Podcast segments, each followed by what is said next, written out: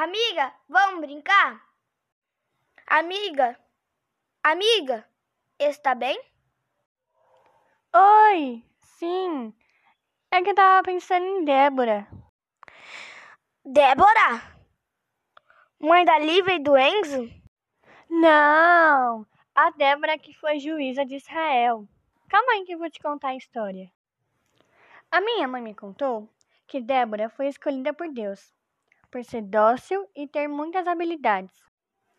Ela atendia o povo de Deus debaixo de uma palmeira entre Betel e Ramá. Como a profetisa tinha um lindo relacionamento com Deus, Baraque, líder de uma das tribos de Israel, foi se aconselhar com Débora.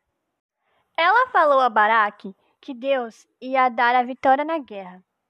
Mas Baraque, com medo, chamou a Débora para ir junto. Ela, muito corajosa, resolveu ir, mas disse que a vitória seria de Deus e de uma mulher. Eles foram à guerra e houve vitória do povo de Deus.